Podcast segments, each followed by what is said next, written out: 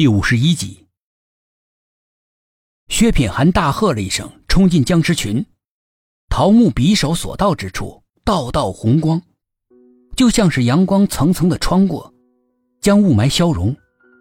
如同僵尸的人们的呆滞的目光，慢慢的恢复了理智，疑惑的四处张望。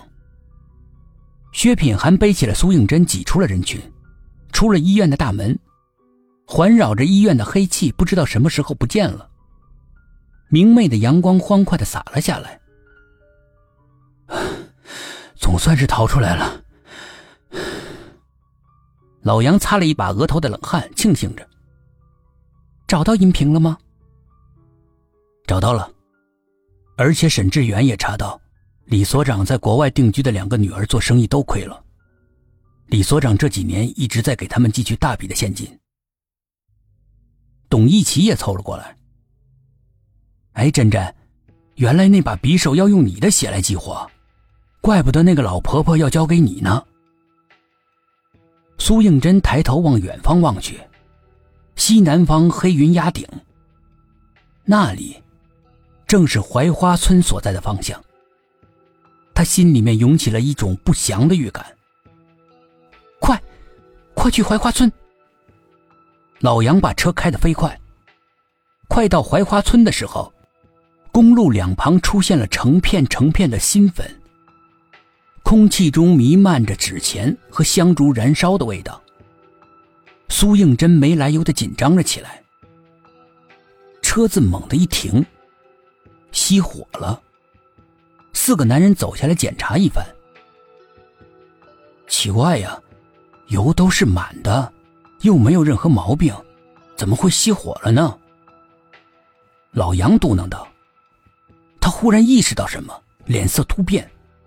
其他的三个人也是面色凝重。忽然刮起了阴冷的风，呜呜咽咽的，带着鬼气扑向他们。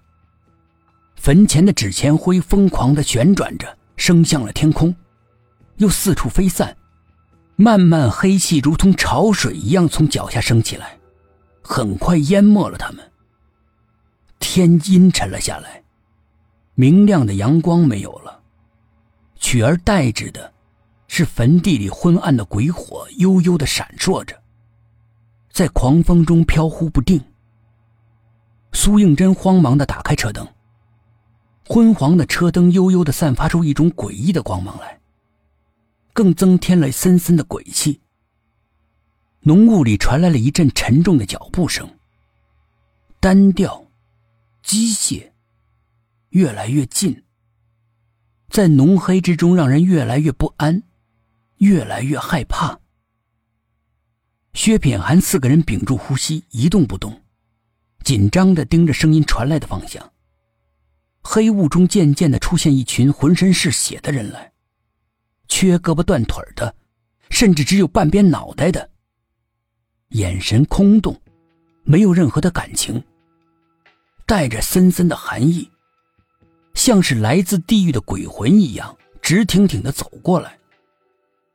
他的心不由自主的提了起来，根本不理会薛炳安他们四个人，团团的围住汽车，一起用力的将汽车推向了山崖。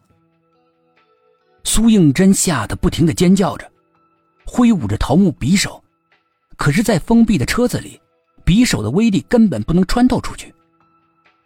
眼见情势危急，薛品涵捡起一块石头，狠命的向车窗砸去，咣当一声，车窗的玻璃全碎了，红光从里面射了出来，所到之处火光冲天，那群鬼魂像冰一样消融，狂风也立刻停止了呼啸。车子的一半已经冲出了山崖，车身像跷跷板一样上下晃动着。刑侦一组的四个男人死死的按住车尾。薛品涵大声喊：“珍珍，先爬到后座来。”苏应真早就已经吓坏了，他边哭边爬着，每动一下，车身就不停的晃。苏应真吓得不敢动弹，车子慢慢的往下滑。轮子磨动，卷起的尘土沙沙作响，似乎是死神的步子，渐渐的靠近了。